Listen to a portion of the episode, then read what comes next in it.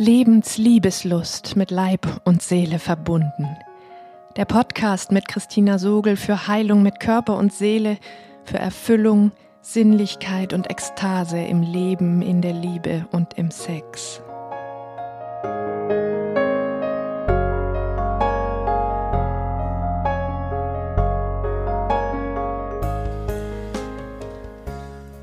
Hallo, du atmendes Wesen. In dieser Podcast-Folge habe ich zum ersten Mal einen Gast, mit dem ich nach der letzten Folge zu Abhängigkeit jetzt noch tiefer ins Thema einsteige. Für Thorsten Nassal ist das ein Lebensthema, in dem er erst unfreiwillig, dann immer passionierter zum Experten geworden ist.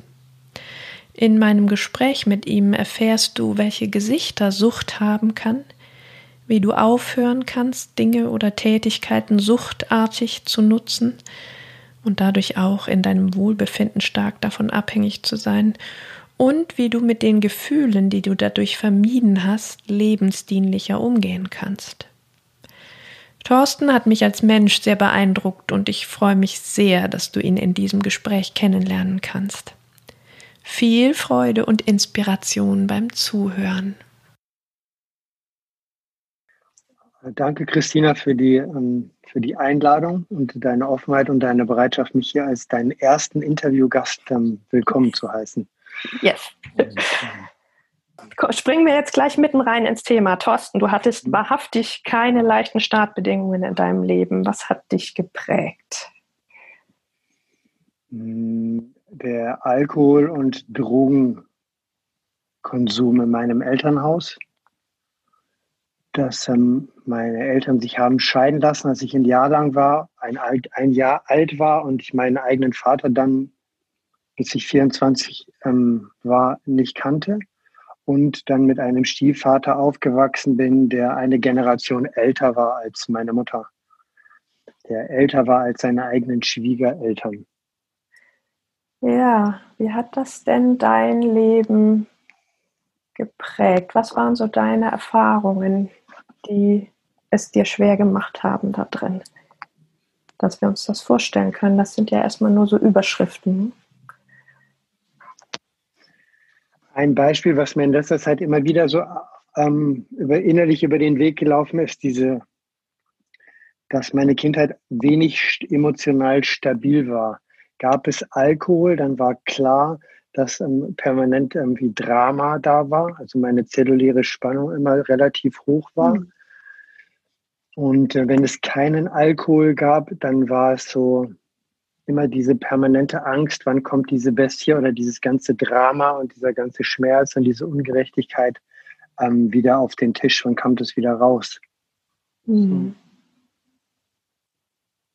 Und ähm, ich kann mich zum Beispiel erinnern, mein Stiefvater ist ähm, viele Jahre auf Montage gewesen, drei Wochen locker im Monat. Und dass ich in meiner Grundschulzeit gibt es immer wieder so eine Szene, dass wenn ich mittags nach Hause gekommen bin, erstmal bin ich nie direkt nach der Schule nach Hause gekommen, weil ich immer Angst hatte vor der ähm, vor dem Zustand, wenn ich nach Hause komme. Ist meine Mutter zu Hause? Gibt es schon wieder Alkohol? Wie ist sie gelaunt? Ähm, gibt es was zu essen oder gibt es wieder Ärger, weil ich vermeintlich wieder irgendwas falsch gemacht habe? Ein mhm. Klassiker war zum Beispiel, dass ich ähm, Sandalen anhatte und dann habe ich halt morgens die Socken genommen, die ich gefunden habe und die hatten dann irgendwie Löcher. Und es gab immer Ärger, wenn ich dann mit diesen Socken nach löchrigen Socken nach Hause gekommen bin aber eher aus dem Punkt, was denken denn die anderen darüber, was sie für eine schlechte Mutter ist, wenn sie mich mit, mich mit solchen Socken in die Schule gehen lässt. Wow. Also du warst richtig so der Abladeplatz auch ne, für die Scham deiner Mutter dann an der Stelle. Hast also ja. nicht nur deine eigene Unsicherheit getragen, sondern auch quasi noch ganz schwierige Gefühle von den Menschen um dich rum. Das sind heftige Wellen von Gefühlen, Unberechenbarkeit. Da können wir uns schon fast vorstellen, dass das dich auch irgendwie nötigt, mit denen umzugehen. Ich weiß gar nicht, ob ich die, ähm, ich habe ja früh angefangen, in irgendeiner Form diese Gefühle irgendwie zu deckeln. Und, weißt ähm, du wie? Kannst du das da was dazu sagen? Darf ich Werbung machen? Klar. Logo. ähm, ähm, bei uns gab es immer diese kleinen Bauerjoghurts. Ich glaube, die gibt es heute noch 125 Gramm. Die habe ich nachts, weil ich habe schon als kleines Kind irgendwie so ein Thema gehabt mit Schlafen.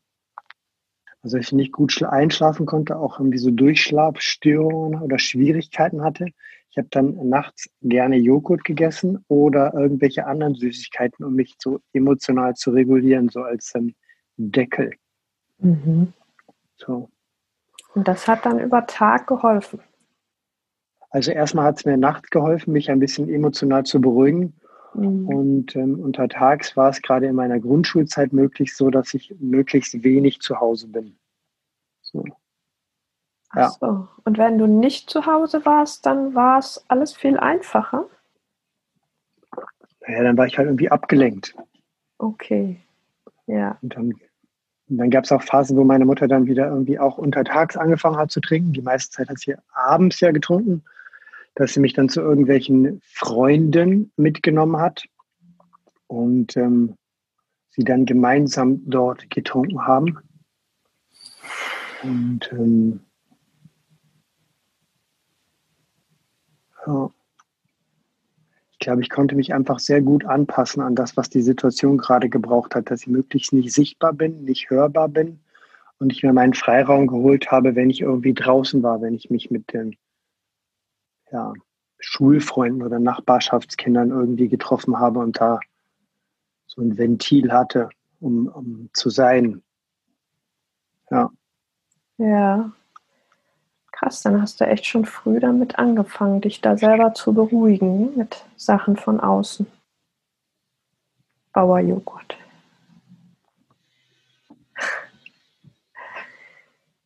Hm, kannst du dich erinnern, wie du das für dich überhaupt das Thema Sucht als ein Thema erkannt hast? Weil ich denke, wenn man da drin aufwächst, ist das ja erstmal einfach so. Ne? Du musst das ja erstmal irgendwie realisieren und realisieren, dass das, dass du da für dich auch Mechanismen entwickelt hast, um mit diesen Gefühlen klarzukommen. Für mich war das, wie ich aufgewachsen bin, ja völlig normal. Ich kannte ja gar nichts anderes genau, so. Genau. Von, das macht man einfach so. Und ich, als ich ausgezogen bin, so mit 17,5, habe ich das erstmal so völlig komplett so übernommen. So, mein Bild ist oft dazu, wenn ich irgendwie, als ich von zu Hause rausgegangen bin und das Elternhaus verlassen habe, da stand dann halt ein paar Schuhe. So wie Leben funktioniert. Und das habe ich halt angezogen, mhm. die alten Schuhe, und so übernommen.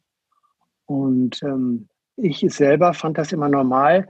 Und wenn dann, wie dann so mein Alkohol- und Drogenkonsum anfing, weil ich kannte ja nichts anderes. Meine damaligen Freunde haben irgendwie gesagt, du, das, ähm, was du da machst, ist nicht normal. Mhm. Das heißt, du hattest andere Freunde, die haben das nicht so gemacht. Also die konnten halt an meiner Ausbildung, als ich dann angefangen habe, meine Krankenpflegeausbildung zu machen, und dann gab es ja irgendwie auch Leute, wenn man sich, was weiß ich, nach der Arbeit irgendwie am Nachmittag oder am Abend getroffen hat, dann hat man, was weiß ich, was miteinander getrunken oder irgendwelche Drogen konsumiert und die haben halt an einem bestimmten Punkt dann aufhören können, weil sie wussten, nächsten Tag muss ich arbeiten und wenn ich mhm. jetzt nicht aufhöre, geht es mir nächsten Tag schlecht. Aber das konnte ich eigentlich nie. Ich konnte halt nie irgendwie kontrolliert konsumieren. Das ist egal, mhm. ob das jetzt bei Alkohol oder Drogen ist oder auch beim Thema Essen, so bestimmte Dinge, wenn ich die zu mir nehme, dann ist es so, da klickt einfach ein Schalter um und dann ist jeglicher ähm, Kontrollverlust. Also wenn, ist keine Kontrolle mehr darüber da.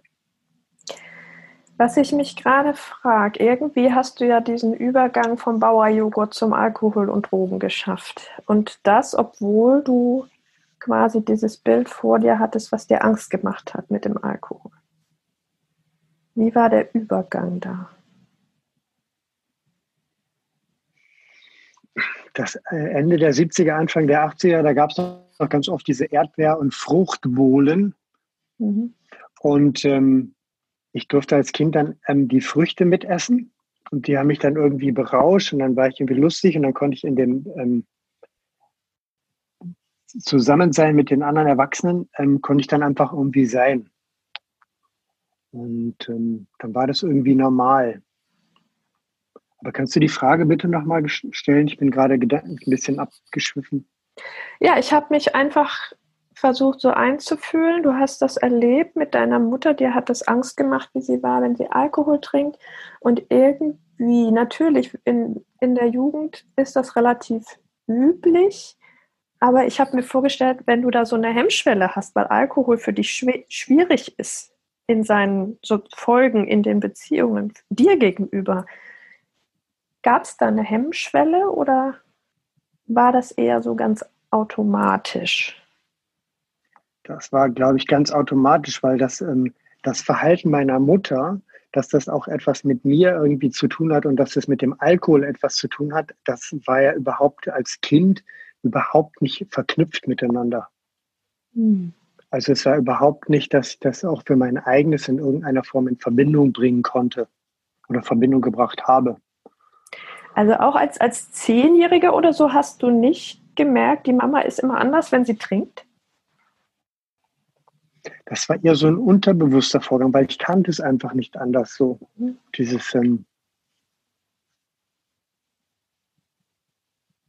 Sie war oft, wenn sie nicht getrunken hat, gereizt, launisch, laut und körperlich übergriffig. Wenn sie nicht so. getrunken hat. Dann gab es eher eine. Oh, okay. So. Ja. Das heißt, der Alkohol, der hat es eher besser gemacht. Hm, der hat dann eher zu so Sachen geführt, wie ähm, dass sie dann nachts mich aus dem Bett geholt hat, mich irgendwie so festgehalten hat und mich dann, ich nenne es jetzt mal krass, so voll geheult hat, dass oh. sie, ähm, dass sie sich ja bei mir entschuldigt, dass sie mir ihre Liebe gar nicht anders zukommen lassen kann, außer dem, wie sie mich jetzt hier gerade so hält und ähm, dass ihr Leben ja so schlimm ist. Mm. Und ähm, das hat ganz lange, und das wäre nicht das Spannende, ähm, dazu geführt, dass ich diese körperliche Nähe oft überhaupt nicht aushalten konnte, dass sie mir stellenweise wirklich wehgetan hat, weil ich das Gefühl hatte, wenn du mich so in den Arm nimmst, dann bin ich irgendwie, verliere ich mich in meinem Gegenüber emotional und bin so völlig absorbiert. Und es hat, glaube ich, gar nicht, glaube ich, sondern es hat ganz, ganz lange gedauert, bis ich eine Umarmung eingehen konnte, meine eigene Energie wahrnehmen, deine Energie wahrnehmen und sich jeder auf ihrer Seite lassen kann. Also mich emotional davon ähm, ich nenne es mal damit, tanzen zu können. Mhm. So. Es ist ja auch eine extrem verwirrende Botschaft, wenn sie sich entschuldigt und sagt, da ist eigentlich so viel Liebe und das tut mir so leid, dann scheint das, als ginge es um dich. Und was du körperlich spürst, ist, es geht überhaupt nicht um mich. Hm? Also ich werde da eigentlich verschluckt. Und du möchtest eigentlich von mir eher eine Absolution dafür haben, dass dein Verhalten ja gar nicht so schlimm ist. Mhm. So. Genau. Jetzt hast du eben erzählt, dass du das eigentlich erst angefangen hast, als was Problematisches zu realisieren durch die Rückmeldung der Kollegen.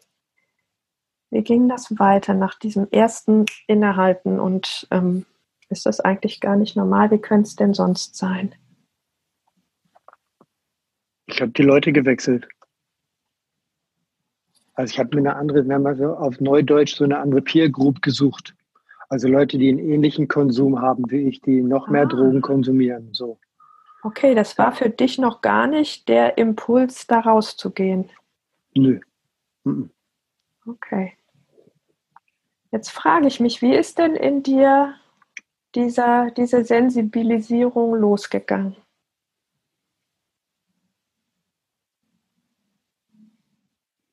in mir gab es ganz unbewusst, ganz tief, gab es immer eine Stimme von, ähm, dass wenn ich einmal anfange, dann kann ich nicht aufhören. Und dass das nicht normal ist, die gab es immer wieder ganz tief in mir. Und ich habe ganz viel Energie auch darauf ähm, investiert, von es in irgendeiner Form zu kontrollieren. Wenn Menschen mich darauf angesprochen haben von konsumiere doch weniger, ähm, habe ich irgendwann versucht, diese Menschen zu meiden, mir andere Menschen zu suchen. Und ich glaube es. Ich habe mir ähm, in jungen Jahren eher Frauen rausgesucht, die damit überhaupt kein Thema haben, die eher auf der anderen Seite stehen. So. Die sehr Und, äh, gut das im Griff haben. Also die ja. kein Suchtproblem haben. Ja. Mhm. Die, was weiß ich, irgendwie sich mal einen Abend irgendwie halb betrinken können und dann ist es in Ordnung oder mal ein Wochenende durchfeiern können und dann ist einfach auch mal für einen Monat wieder gut, weil sie sagen, pff, das ist mal nett, aber mehr brauche ich da auch nicht so. Mhm. Aber jetzt mhm. stelle ich mir vor, wenn das eben so andere Frauen waren, dass das dann schwierig wurde, oder? In den Beziehungen? Das war immer ein Problem, immer. Mhm. So, sobald sie dann gesagt hat, von trink doch nicht so viel oder konsumier doch nicht so viel, habe ich mich gleich wieder irgendwie so übergriffig behandelt gefühlt, bin in, den, in, den, in die ähm, Abwehrhaltung gegangen und in Diskussionen es hat immer Streitigkeiten gegeben. Und wenn es irgendwann zu tief wurde, dann ähm, haben wir es halt getrennt. Ganz einfach. Mhm. Ja, einfach als so eine Folge dessen, dass es auch früher gar keinen Raum gab, um diese Dinge zu verbalisieren, oder? Also da sind so zwei ganz gegensätzliche Pole, sowohl in deiner Mama, wie auch dann in dir, wie auch dann in den Beziehungen. Ja. Richtig? Kannst du die beiden Pole nochmal irgendwie versuchen zu fassen? Also es ist ähm, ganz schwierig, wenn ich, also ich sag, beantworte mal so, wie ich die Frage gehört habe. Dieses auf der einen Seite gibt es bei mir so ein tiefes Bedürfnis von Nähe und Vertrautheit. Auf der anderen Seite habe ich immer wieder ein Thema, ist das dann, wenn du mir Nähe und Vertrautheit, wie zum Beispiel eine Umarmung ähm, gibst, ist die emotional frei oder erwartest du was mit mir? Und da merke ich ganz oft so eine, ähm, erstmal so eine zelluläre Spannung oder so eine Hochfrequenz. Und es braucht immer wieder eine Zeit, ähm, um für mich dort anzukommen. Um mhm. wirklich in dieses tiefe Vertrauen zu kommen. Meinst du es wirklich ernst? Und solche Sachen. Und ähm, dahin hinzukommen, das ist ein, ein, langer Weg und ich mag das heute. Ich glaube, das ist auch eine der Qualitäten, die ich habe von dem, von der Einleitung, die du gesagt hast, so eine gewisse Klarheit. Dass ich ja. in dem Körperkontakt gut fühlen kann, bist du, ähm, begegnen wir uns auf Augenhöhe, seelisch, mhm. oder bist du so eher wie so ein Klammeräffchen, dass du so an mir dranhängst? So. genau so. auch mit, ja. mit dem Geräusch dazu so. Ja. Ja, jetzt wäre ich total gespannt zu hören, wie du das hingekriegt hast. Also wie da dein Weg war. Auch vielleicht, ob du das gut spüren kannst, auch schon konntest, wie dein Gegenüber da aufgestellt ist, oder ob wie viel davon so in dir ist also, also dieses, merkst du dieses Spannungsfeld zwischen was trägt der andere bei, was trage ich bei mit meinen Ängsten? Einfach so, um diesen Übergang aus diesem ganz gespaltenen Sein irgendwie so gut wie möglich zu fassen zu kriegen jetzt hier. Ich merke den, ich merke den relativ gut. Das ist ein totaler Segen, und es ist auch echt ein Fluch an vielen Stellen, das so wahrzunehmen. Aber worauf ich äh, gerne antworten möchte, ist die Frage, wie ich da hingekommen bin. Mhm. Ich habe ganz viele Jahre Impro-Theater gemacht mhm. und äh, ich war Kontakt, Improvisation, Tanzen. Mhm. Und da habe ich ganz viel gelernt von ähm, Berühren, berührt werden, im Kontakt sein und im Kontakt bei mir bleiben. Und das, ähm, das finde ich großartig. So dieses ähm, bei einer Berührung von, ich kann das nehmen, ich kann das nehmen und ich gehe wieder raus. Also auch die Selbstbemächtigung. Ich verlasse die Situation, weil es mir, weil ich es nicht mehr halten kann oder auch, dass sich unangenehm anfühlt. Mhm. Das klingt total spannend. Kannst du Menschen, die sich da nicht wirklich was drunter vorstellen können, erklären, was da läuft und wie du das sozusagen da geschafft hast, das zu können, was du vorher nicht konntest. Also das zu spüren, wo bin eigentlich ich? Also dadurch, dass jetzt irgendwie so der Alkohol weg war, dass die Drogen weg waren, ich irgendwann auch das Rauchen abgeben durfte und dann auch irgendwann zu einer Ernährung gekommen bin, die für mich funktioniert, war an dieser Stelle gar keine Alternative mehr war, möglich, als mich mit meinen eigenen Gefühlen auseinanderzusetzen, die wirklich wahrzunehmen, die, die zu benennen und die auch in dem Moment jetzt, wo sie da sind, angemessen zum Ausdruck zu bringen. Das, ähm, ja. Jetzt warte mal, jetzt muss ich noch mal ein Stück zurückgehen, weil in meiner Vorstellung warst du jetzt noch mit den Drogen, als du mit diesem, mit der Improvisation angefangen hast. Wie bist denn du da rausgekommen? Ah, nee, nee, nee. Ähm, dieses war ähm, ach, großartig. Zwei Menschen, die jetzt so ganz herrlich aneinander vorbeigeredet yes. haben. Cool. ähm, nee, das ist etwas, was ich erst nachdem ich irgendwie aufhören konnte, durfte mit Drogen zu nehmen, ist das erst dazu gekommen.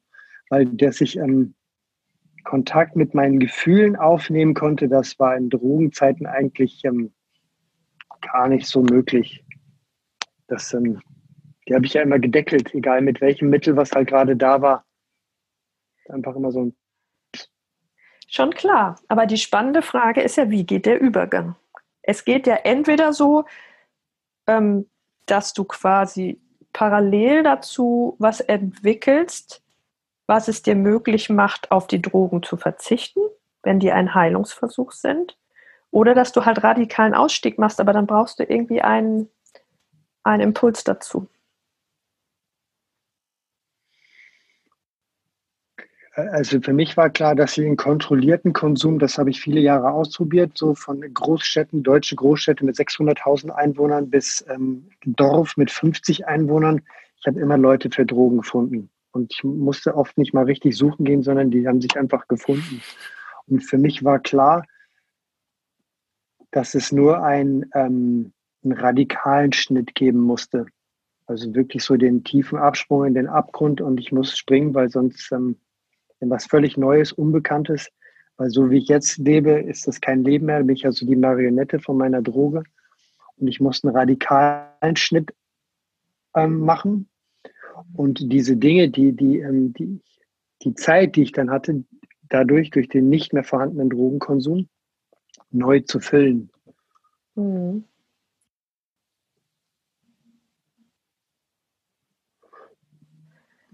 Das heißt, du hast dann irgendwann aus diesem, ich will dem nicht mehr so ausgeliefert sein, einen Entzug gemacht. Therapie oder Entzug oder? Also ich habe diverseste Anläufe genommen. Ich habe ein halbes Jahr lang irgendwie keinen Alkohol, keine Drogen, keine Zigaretten, keinen Kaffee zu mir genommen. Und ähm, ich wusste dann für alle anderen Menschen in meinem Umfeld hatte ich so einen Lebensplan. Ich wusste jeder, wo er irgendwie an welchem Thema er arbeiten müsste. Also ich, also ich glaube, ich war auch relativ enthemmt, das auch jedem ungefragt, ungefiltert auf die Nase zu binden. Wahrscheinlich habe ich mir keine Freunde damit gemacht. Und dann gab es so eine Szene in, in einer Arbeitssituation, wo es war eine Weihnachtsfeier, wo alle Mitarbeiter versammelt waren und alle Bewohner aus dem Altenheim. Und ich war einfach ganz verloren. In einem Kontext von 140 Leuten einfach unfassbar einsam. Ich habe dann mhm. einer Kollegin eine Zigarette geklaut. Die habe ich dann heimlich irgendwo geraucht und innerhalb von zwei Wochen war ich schlimmer wieder drauf als das, äh, die, das halbe Jahr vorher. Aber mit allem, was so kam. Das Jahr war 2004, 2005 das ähm, heute würde ich, würde ich nicht, sondern sage ich, das war das Beste, was mir passieren konnte, weil es mir einfach gezeigt hat, ich habe überhaupt keinerlei Option, das zu kontrollieren. Null. Null. Mhm.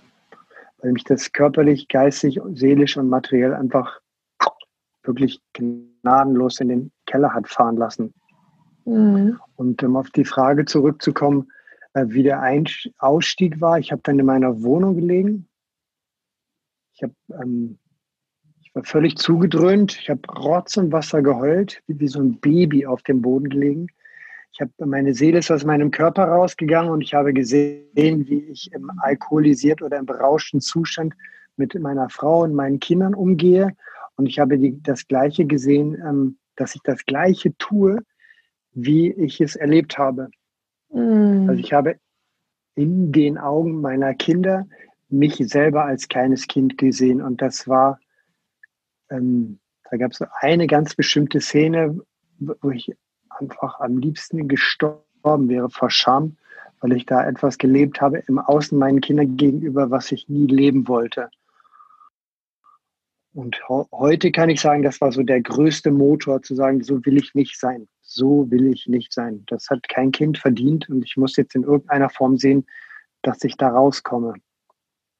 Hm, das finde ich total beeindruckend, weil meiner Erfahrung nach ist es genau dieser Moment, in dem wir, wenn überhaupt, die Wahl haben und in den allermeisten Fällen wegkippen in dieses, ich leugne das zu sehen und mach's genauso weiter.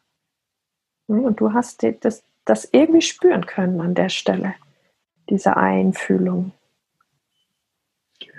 Und das war 2005 und 2004 hat so ein paar ähm, Träume übers Jahr gegeben, wo mein Urgroßvater so die beständige Beziehung in meiner Kindheit ähm, so als ich nenne es mal so den großen Mentoren da war, der mich wirklich irgendwie so mit in, der, in meinen Träumen so als liebende Person begleitet hat, wo ich das wo, wo er mit mir geredet hat. Mhm. So ist das das Leben, was du führen willst? Ich bin da und ich bin immer da, ich bin immer für dich da. Und ähm, da stellen sich mir die Haare auf. Ja, so. mir auch gerade. Uh. Krass. Und der ist 1984 gestorben im April. Und in der Kirche bin ich in Ohnmacht gefallen. Und die familiäre Theorie war, ja, es sind halt die Kräuter der Kirche, die mich haben in Ohnmacht fallen lassen. Im Nachhinein weiß ich, dass ich in dem Moment als Zwölfjähriger, mir war klar, meine Kindheit ist vorbei. Mhm. Also jetzt gibt es niemanden mehr, der das in irgendeiner Form ein, dem Ganzen Einhalt gebietet oder dem nochmal einen Rahmen gibt oder wo es in der Familie nochmal einen ruhenden Pol gibt, wo ich sein kann, wo ich Kind sein kann, wo, ähm, wo Beständigkeit, wo, wo Vertrauen ist, wo Verlässlichkeit ist. Also das gab es bei dem Großvater. Das finde ich ganz wichtig, weil das meiner Erfahrung nach ganz oft den entscheidenden Unterschied macht, ob es irgendwo einen Ort gab, wo wir das andere erlebt haben. Wie schön, dass du das hattest da. Wir waren oft im Garten und dann haben wir Regenwürmer gesucht für, fürs Angeln. Der ist dann mal in die Ruhe gegangen am Wochenende zum Angeln. Und gefühlt, ich war ja so ein kleiner Pimpf, waren die Regenwürmer so groß wie Aale. So ja, ja. Wahrscheinlich nur, weil ich so klein war, waren die alle so riesig. Und ich ja. freue mich heute noch immer über irgendwie, über jeden Regenwurm. Ich mag das einfach. Die haben irgendwie so, die haben in irgendeiner Form, schaffen sie so eine emotionale Brücke oder Verbindung zu ihnen. Mhm. Also das finde ich echt schwer beeindruckend mit diesen Träumen. Und dass die dann wie diesen Moment vorbereitet haben, in dem du das erkennen konntest, was du weitermachst. Und das ausgehalten hast, statt die Augen zuzumachen davor. Hm? Jetzt kann ich glaube, ich, ich habe vorher noch nie so gelitten hm. wie in diesem Moment. Ja, das ist der Grund, warum so viele weitermachen und weitermachen und weitermachen. Aber du hast das aushalten können da.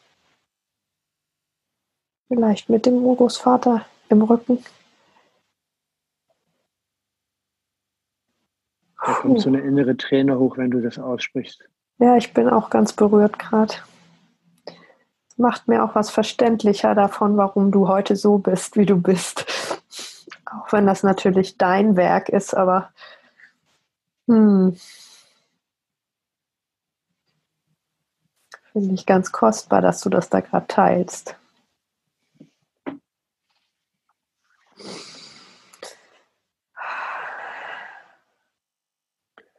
Und danach bin ich so den klassischen Weg gegangen. Ich bin dann für knapp zehn Monate auf Therapie gegangen. Mhm. Und ähm, aber es ist eigentlich verrückt. Ne? Ich habe in der Therapie mich aufgelöst, ich habe meine Wohnung aufgelöst, ich habe also wirklich alles, kein Bankkonto mehr gehabt. So und ähm, um so wirklich diese ganzen alten Strukturen abzuschneiden, um ein neues Leben zu beginnen. Wow.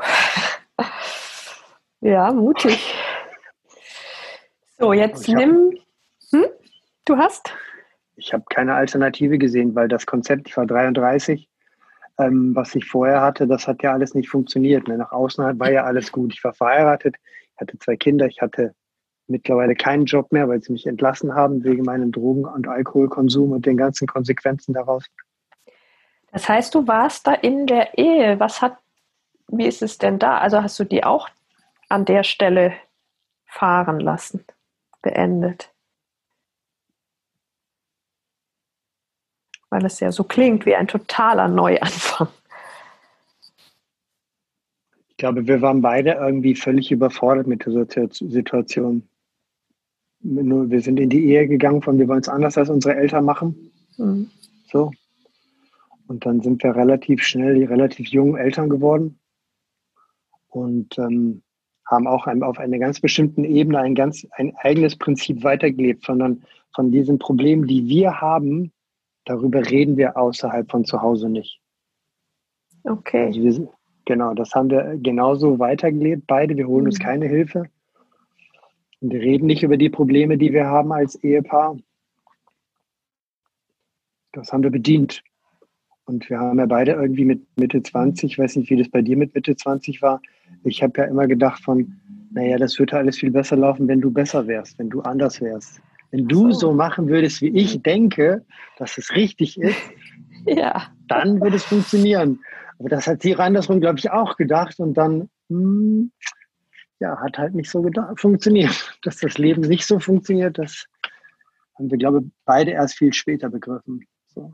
Ja, da ist für meine Ohren gerade wieder dieser, der Link zu den löchrigen Socken aufgetaucht, ne? dass du sagst, ihr, ihr habt außerhalb von eurer, von eurer Wohnung oder so, von eurer Beziehung nicht darüber gesprochen. Also es, das durfte nicht sichtbar werden draußen, was nicht funktioniert. Ne? Ja. So. Genau. Jetzt lass uns doch mal das ganz konkret machen, dass die Leute, die zuhören und sich fragen, ist eigentlich Sucht für mich ein Thema? Es muss ja nicht unbedingt richtig Alkohol- und Drogenkonsum sein. Wir können ja alles als Sucht benutzen. Aber wie können die ein Gefühl dafür kriegen, ist das ein Thema für mich und was sind gute Möglichkeiten, da rauszukommen? Also ich kann sagen, dass ich auch andere Dinge ausprobiert habe. Wenn ich mal so eine Phase hatte, wo ich keine Alkohol oder keine Drogen konsumiert habe, dann habe ich halt exzessiv Sport betrieben. Mhm. Also wirklich bis zum Kotzen, wirklich. Das habe ich gemacht. Ähm, ich kenne aber auch so Phasen, wo ich so, ich nenne es mal Koma-Fressen gemacht habe, dass ich zum Bäcker gegangen bin und mir so eine halbe Torte geholt habe und die mir dann so, dann war mein bester Freund war dann die Fernbedienung. Mhm zu Zeiten, wo es noch Fernseher gab und Fernbedienung. Und ähm, dann sind so Social Media Zeug, da kann ich auch ganz viel Zeit mit verdaddeln. So Binge-Watchen geht auch gut.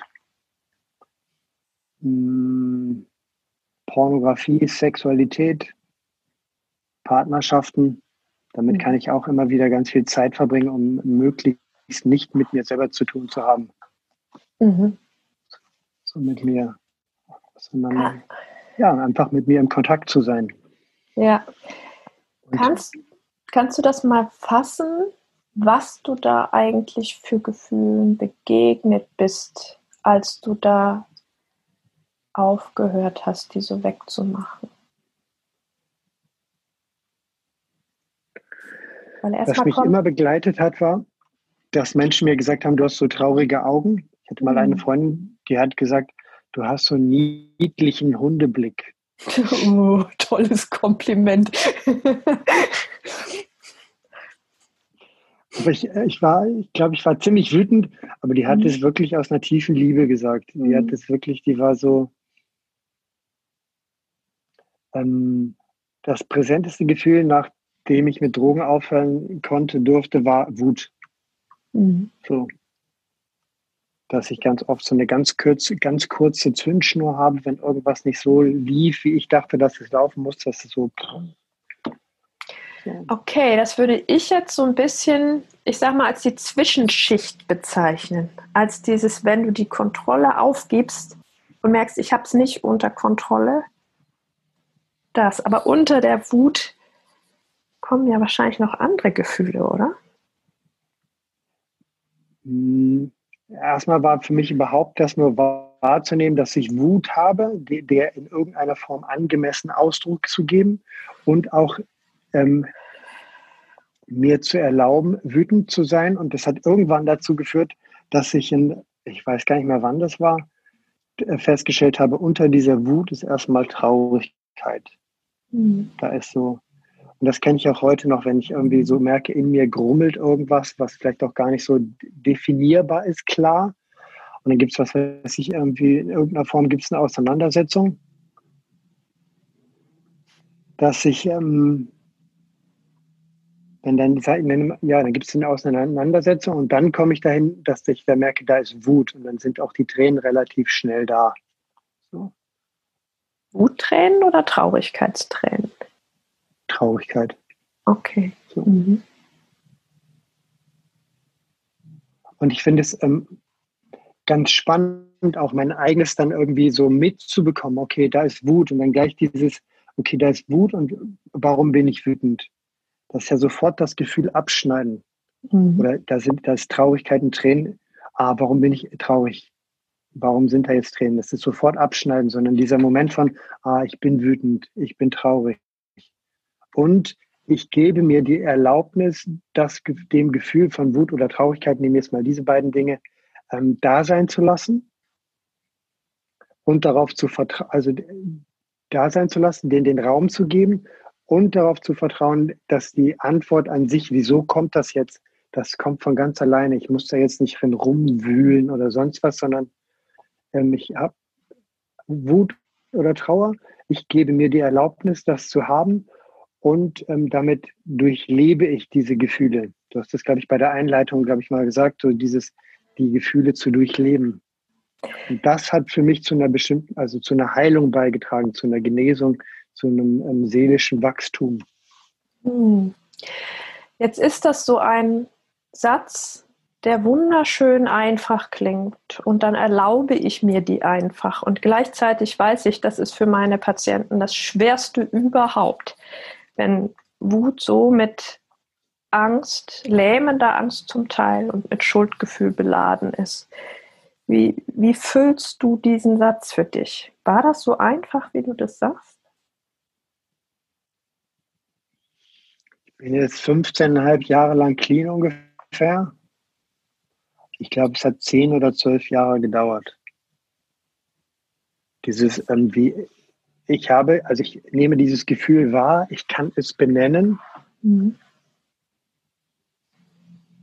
Ich kann mir die Erlaubnis geben, aber auch, nicht aber, sondern weil es Menschen gegeben hat in meinem Genesungs-, Heilungsweg, die mir erstmal die Erlaubnis gegeben haben, die mir gesagt haben von, bist du wütend? Ja, okay, hier ist ein Platz für dich. Hier darfst du deine Wut ausleben. Wir können das halten oder ich kann das halten. Wow, das heißt, du musstest das nicht alleine machen. Ja, da gab es Menschen, die das, ähm, ich mache ja seit zehn Jahren oder elf Jahren mittlerweile, bin ich ja in, in unterschiedlichsten Männerkreisen oder Männerarbeitskreisen, nenne ich es jetzt mal, ah. unterwegs, ähm, die mir erstmal etwas von außen gegeben haben, weil ich selber gar nicht in der Lage war, mir ähm, diese Erlaubnis zu geben, weil das so gedeckelt war von ähm, in der Kindheit durfte das nicht. Sei nicht so wütend, sei nicht so laut, sei nicht so traurig, jetzt heulen nicht dies, das, jenes. Und in diesem Kontext gab es Menschen, Männer, die mir diese Erlaubnis erstmal gegeben haben. Das und die das dann auch halten konnten, die auch meine Wut halten konnten. Hm. Auch körperlich? Ja, klar. Hm. Ja, offensichtlich. Ja. ja. Das, das heißt, die haben dir auch so ein bisschen geholfen, von den Frauen unabhängiger zu werden. Ne, das klingt, als wäre das was ganz Wichtiges gewesen. Das hat sich dann mit der Zeit so entwickelt, dieses ähm, mich damit, also dass ich an dieser Stelle emotional unabhängiger wurde. Mhm. Erstmal ging es darum überhaupt, dass hier so, also dass sie mir den Raum kreiert haben und den gehalten haben und ich auch wirklich gelernt habe, dass das, was du sagst, dass du das auch tust. Mhm. So, ne? das ist auch nochmal was ganz anderes, also ist auch nochmal etwas, was ich gelernt habe und auch heute noch ein Stück weit lerne.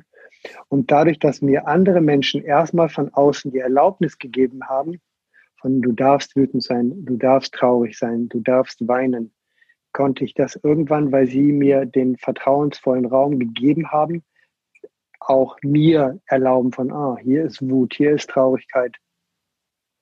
Hm, da ist jetzt kein Container, kein Kreis, der das von außen hält, sondern was kann ich konkret tun, wenn diese Gefühle da sind. Hm.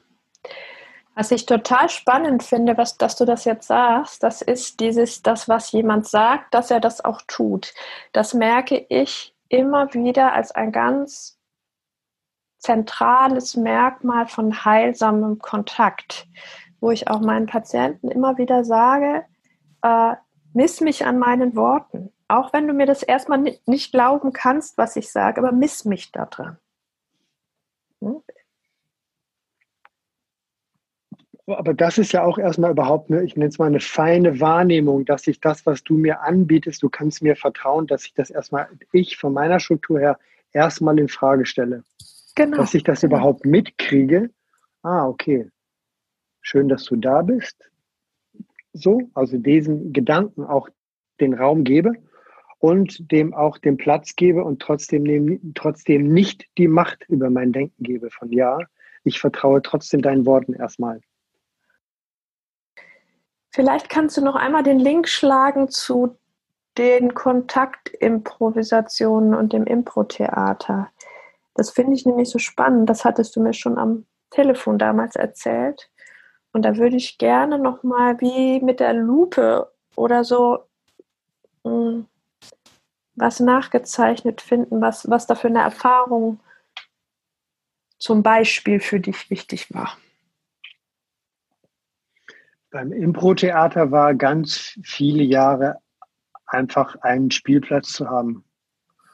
Ein Spielplatz für alle Geschichten, die so in mir rumfliegen, so ähm, den, den, einfach die nochmal nachzubespielen und mm. auch dem inneren Kind einfach so ganz viel Platz zu geben, allen möglichen Blödsinn zu machen, ob das jetzt nur im Training oder bei der Probe ist oder dann irgendwie auf der Bühne und ähm, alle möglichen Figuren und Perspektiven mal zu spielen, die so in mir sind und auch mal ähm, den liebenden Vater zu spielen oder die liebende Mutter oder die zornige Mutter oder den Urgroßvater oder ein Spielkamerad, den es gegeben hat, so solche Dinge einfach mal auf einer ganz vielen spielerischen Ebene zu bespielen und die eigene Kindheit auf einer Ebene nachzunähren.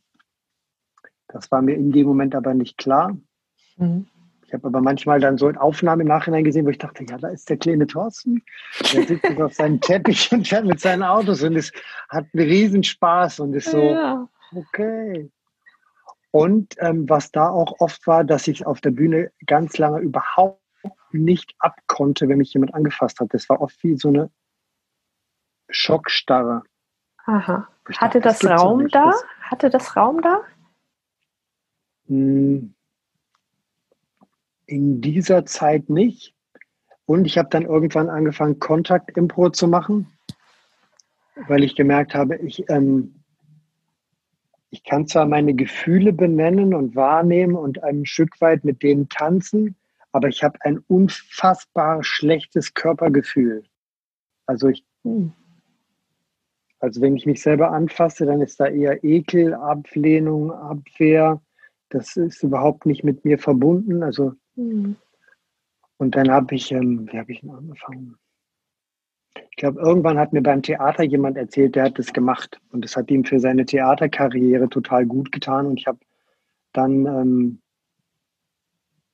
ja, dann habe ich irgendwie gegoogelt und habe dann Leute gefunden, die das in Berlin angeboten haben. Und dann habe ich damit angefangen. Und das war, wie habe ich das gemacht? Fünf Jahre immer wieder Kurse und äh, freie Jams gemacht und auch auf so Festivals gefahren, wo was nicht fünf, sechs, sieben Tage wirklich, wo es nur um dieses körperliche, ähm, um, ja, ums Tanzen geht. Und da ist ja ganz spannend, dass ich zum Beispiel erlebt habe, wenn ich mit jemandem in den Kontakt komme, nur so Schulter an Schulter, und ich das dann wahrgenommen habe von du lehnst dich mehr an, als ich es angenehm finde, habe ich mir gedacht, ich muss da bleiben. Mhm. So wie in meiner Kindheit, ah, okay, ich kann mich dieser Situation, auch dieser Emotionalität überhaupt nicht entziehen. Mhm. Und dann den, den Shift hinzubringen von, ja, ich merke, dass du dich anlehnst und ich übernehme die Verantwortung für mich, indem ich da rausgehe, weil ich merke, das fühlt sich nicht gut an für mich. Mhm. Mhm. Und ich überlasse dich dir deiner eigenen Verantwortung. Mhm. Das waren, ähm, sagen wir mal so, ich nenne es mal so die Highlights, die mir dazu geholfen haben, heute ähm, zu mir zu kommen und zu mir, äh, mit mir verbunden zu sein. Ja, schön. Und auch ähm, ja, mit meinem Körper in Verbindung zu sein. So. Den dir wieder wie anzueignen, nicht? Als meinen Körper wahrzunehmen. So. Ja, genau, nicht als Fremdeigentum. Und dazu gehört auch, dass einfach nochmal so, dass ich, ähm, ich habe ja nachdem ich in den ersten acht Jahren, in denen ich clean war, habe ich mir ja so 50 Kilo nochmal so, also so ein Sack Zement an meinen Körper gekleistert. Okay. Ja. Und ähm, durch das, von dem ich übernehme nochmal auf einer tieferen Ebene mehr Verantwortung für meine Gefühle und ähm, sehe zu, was kann ich in meinem Leben anders machen, dass ich mit meinem Essen irgendwie zurechtkomme. Und ähm, das hat mir auch sehr geholfen, dass ich nicht mehr diese Urscham und diese Urangst habe, von ich werde gesehen, ich werde angefasst, Menschen nehmen mich wahr, ich nehme mich wahr und ich bin mit mir in Verbindung. Und ähm, ich bin auch nicht zu schwer. Ich habe ganz oft ein Thema damit gehabt, dass wenn ich ähm, mich anderen Menschen zuzumuten. Ah, habe ich das richtig verstanden, dass in dem Moment, wo du dich im Kontakt nicht mehr als zu viel erlebt hast, du das Gewicht loslassen konntest? Dass das Gewicht loslassen konnte? Ja. Ja. Krass, oder? Beeindruckend. Total. Mhm. Das hat sich auch, ähm, auch auf die Sexualität ausgewirkt. Wie? Ich habe der Frau, jetzt nehmen wir mal die, die, die klassische Missionarstellung, nie mein gesamtes Körpergewicht geben können, weil ich immer diese Angst hatte, du kannst mich sowieso nicht halten. Hm. Ja. Entweder die Angst hatte oder dir nie so weit vertraut habe, dass du es kannst. Mhm. Und wenn du mir gesagt hast, ich kann das halten, weil sie das ja, weil aus meiner Erfahrung Frauen das ja oft spüren, so in sich und das auch benennen können oft, ich, dir, ich dir ähm, nicht vertraut habe. Mhm. Gott sei Dank hat sich das verändert. So. Ja, das ist schön, dass du den Bogen nochmal geschlagen hast, nicht? Wie das in den alleräußersten und auch den allerintimsten Schichten irgendwie sich abspielt und stattfindet. Jetzt war das ein Beispiel dafür, was sich in deinen Beziehungen verändert hat mit deinem Prozess. Hast du noch so ein bisschen andere Beispiele, woran Menschen erkennen können, wo stehe ich da eigentlich dazwischen? Wo ordne ich mich da ein? Was ist anders geworden? Du mutest dich mehr zu?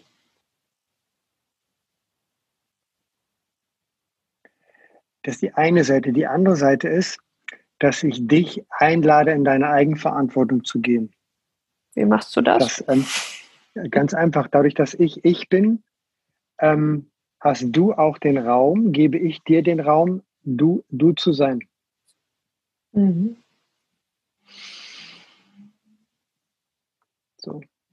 Ja, stimmt. Und das habe ich neulich in Berlin so ein bisschen erlebt. das fand ich im ersten Moment ungewöhnlich und ich merkte, das ist tatsächlich nicht bei vielen Menschen so. Ich finde es total angenehm, aber es, wie soll ich sagen, es konfrontiert so ein bisschen mit eigenen Gefühlen. Ist okay, war gut für mich, weil für mich auch immer eher so ein Thema ist, habe ich da ein Gegenüber, mit dem das so geht oder bin ich dann zu viel? so, ne? Meinst du das damit so ein bisschen? Mir die Eigenverantwortung übergeben? Das und ähm, Also, dass ich mich in meinen Beziehungen so authentisch wie nur möglich zeige, mit dem, was mich gedanklich gerade beschäftigt mhm. und auch emotional berührt. Wenn du mir auf den Schlips trittst, trittst oder ich mich so fühle, dass ich das kommuniziere, dass ich heute nochmal nachfragen kann von, ähm, ich habe das so gehört, hast du das so gemeint? Mhm. So. Ganz wichtig, ganz wenn's, wichtig. Wenn's, ja, wenn es gut läuft, kann ich das fragen. Bei ähm, meinen Kindern, also Menschen, die mir ganz nahe stehen, dann ist dieser Filter manchmal nicht so schnell eingebaut. Und es ist mein tiefstes Bestreben so. Ähm, und dass Menschen wissen, was sie an mir haben. Also, dass sie einfach an einer bestimmten Stelle wirklich auch einfach wissen, da ist er zuverlässig. Da ist einfach, okay, wenn wir da eine Verabredung treffen, dann ist er da, Punkt, fertig, aus. Nicht dann dieses irgendwie nochmal dreimal nachfragen, kommst du denn dann auch? Oder noch eine Erinnerung so. Ja.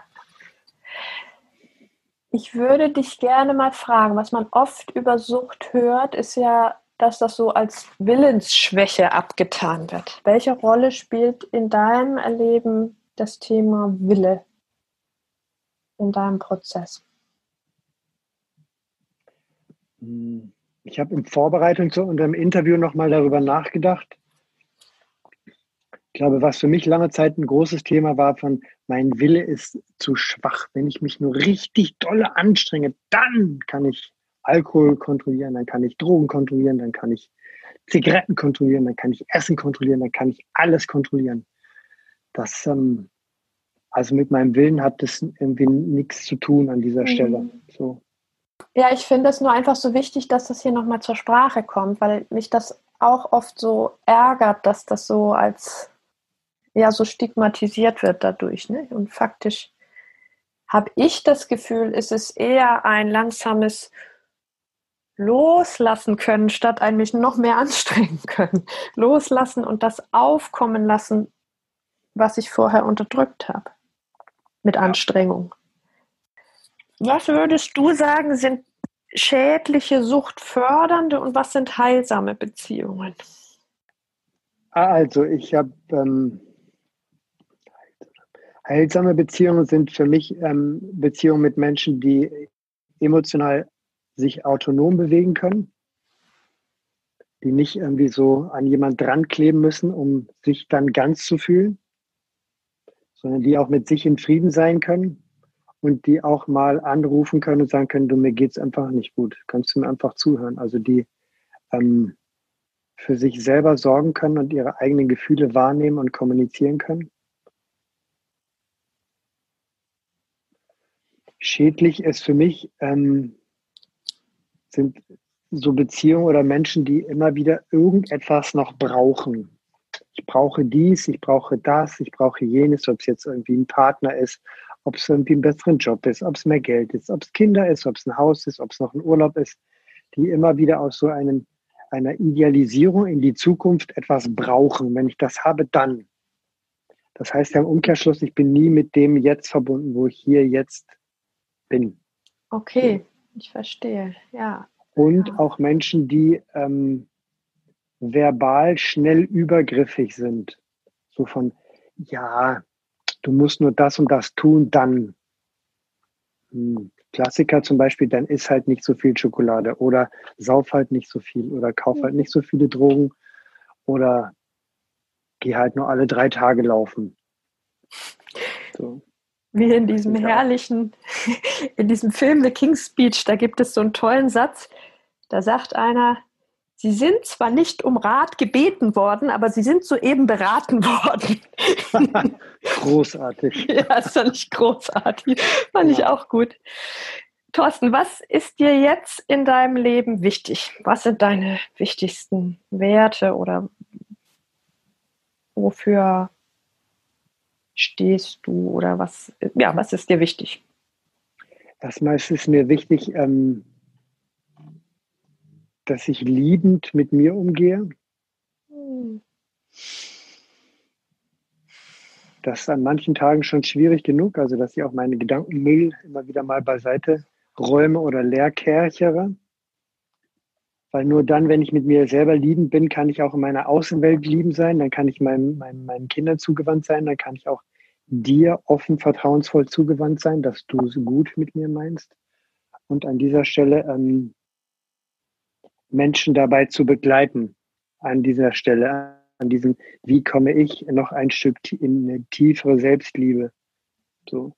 Und ähm, da war für mich zum Beispiel ganz wichtig, als ich angefangen habe, habe ich gedacht, gib, mir gibt jemand irgendwie so, wie so ein Drehbuch und da steht überall drin, okay, in Partnerschaft machst du das, in Vaterschaft machst du das, in Arbeitnehmerschaft machst du das, in Familie machst du das, wo ich dachte, ja, da steht überall drin, wie ich mich zu verhalten habe. Aber das Leben hat mir ein leeres Buch geschenkt und einen Stift. Und ich habe mein eigenes Drehbuch geschrieben. Wie bin ich in Partnerschaft? Wie bin ich in Vaterschaft? Wie bin ich in Arbeitnehmerschaft? Wie bin ich in Familie? Und ähm, ich habe unterschiedliche Themenbereiche mit meinem eigenen Drehbuch beschrieben. Und das darf bitte jeder auch selber für sich machen und da auch auf der Suche sein oder nicht auf der Suche, sondern sein eigenes Finden. Was brauche ich an dieser Stelle, um mich selber zu lieben? Weil wenn ich erst in diesem mich selber lieben und annehmen kann, dann kann ich aus wirklich aus einer Tiefe ähm, Liebe heraus dem Leben zugewandt sein und das Leben lieben und meine Mitmenschen begleiten, unterstützen an der Stelle, wo sie sind. Nicht, wo ich meine, dass sie sein sollten. Ich habe zum Beispiel die Vision gehabt, wenn ich das und das gemacht habe, dann bin ich fertig und dann. Mhm. Ich hab, zum Beispiel, ich habe äh, ja, ich einmal meine Wut durchlebt, dann habe ich festgestellt, da ist Trauer und dann ist die Wut weg und dann ist die Trauer weg heute, wenn ich dir das so erzähle, finde ich das einfach eine total lustige Idee, ja. Ich habe einmal Wut ja. geklebt, dann ist sie weg und dann habe ich einmal Trauer geklebt, dann ist die Firma weg. Ach so, Aber was sind wir denn dann noch? Dann ist ja leer. Aber diese Frage habe ich mir vorher gar nicht gestellt. Ich habe gedacht, dass wenn ich es einmal gemacht habe, dann ist es für immer weg so. Sondern ja. dass alles so seine Zeit hat, ja. Dass diese Trauer, Trauer zum Beispiel, eine ganz andere Farbe haben kann, eine ganz andere Nuance haben kann, eine ganz andere Definition haben kann, sich ganz mhm. anders anfühlen kann. Mhm. Dieses, ah, es geht gar nicht um Fertigmachen, sondern es geht immer wieder um den Prozess zu tanzen, der jetzt gerade da ist. Ja, schön, dass du das noch erkennst. Ähm, so oft erlebe ich das, dass Menschen denken, ich kann mich dann lieben, wenn ich es schaffe, richtig zu sein. Und ich habe immer den Eindruck, solange wir das versuchen, richtig zu sein, kann das gar nicht klappen. Deshalb fand ich deinen Satz eben so toll. Dieses, ähm, du kannst dich dann selber lieben, wenn du dein eigenes Drehbuch schreibst, mit dem du dich lieben kannst.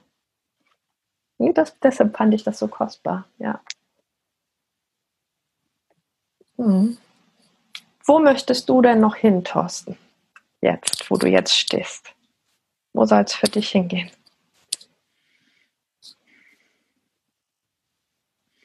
Also ich möchte gerne ähm, Menschen dabei begleiten, egal wo sie stehen, sich weiter persönlich zu entwickeln in ihrer eigenen ähm, Selbstliebe. So, also zu sich selber zu finden, sich wiederzufinden, sich wieder zu entdecken, weil also ich glaube, wir sind als vollständige Wesen zur Welt gekommen. So. Und ich glaube, dass ähm, wenn, wenn ich in der Lage bin, mich selber zu lieben, dann kann ich auch ein liebend auf die Welt gucken.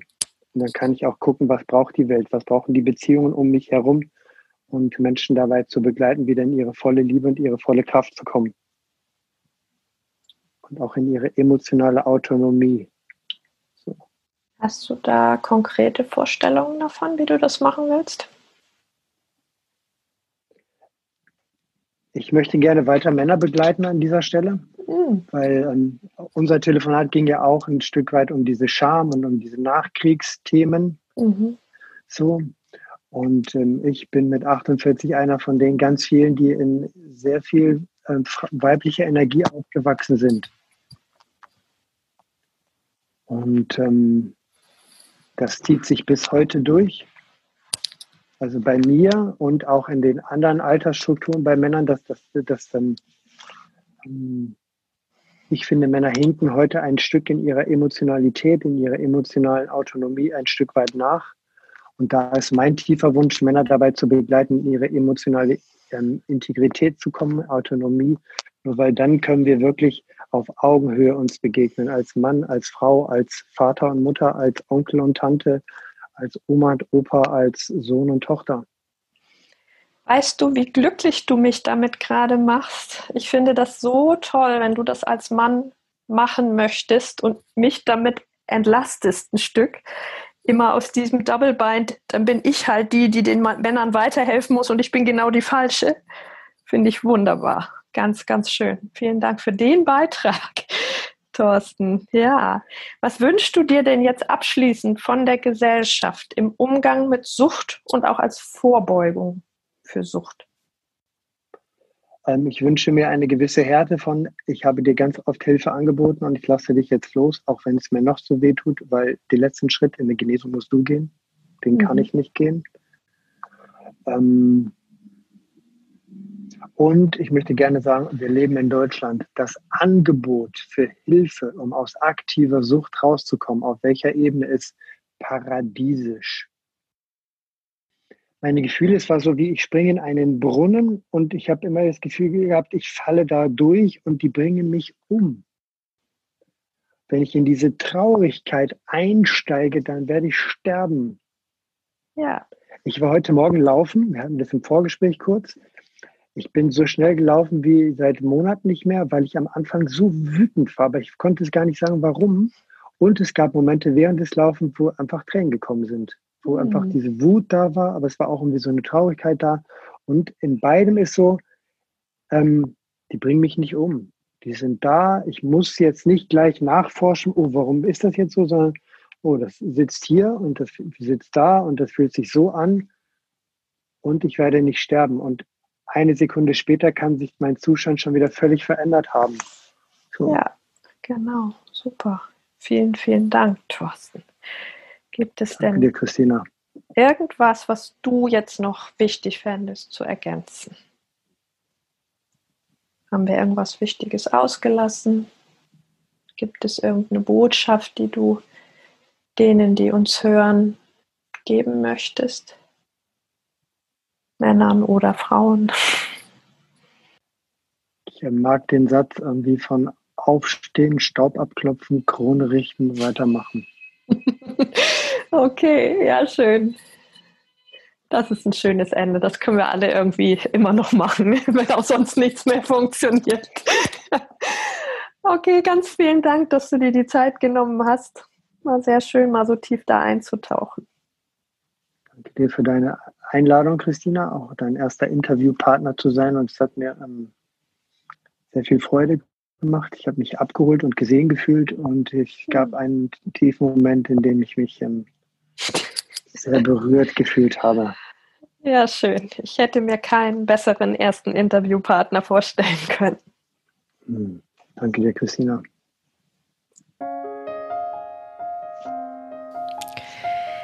Hey, ich danke dir, dass du bis hierher zugehört hast. Du hast in dem Interview erfahren, welche Gesichter Sucht haben kann, wie du aufhören kannst, Dinge oder Tätigkeiten suchtartig zu nutzen und wie du mit den Gefühlen, die du dadurch vermieden hast, lebensdienlicher umgehen kannst. Wenn dir die Folge gefallen hat oder Fragen dazu in dir aufgekommen sind, schreibe es gern als Kommentar auf meine Webseite Schau auf Thorstens und meiner Facebook-Seite vorbei und melde dich für meinen Kurs Eintauchen ins Meer der Ekstase an, in dem ein Modul das Thema Abhängigkeit lösen vertieft. Und nun lass uns zusammen mutig sein, Lebensliebeslust entfachen und ekstatisch werden.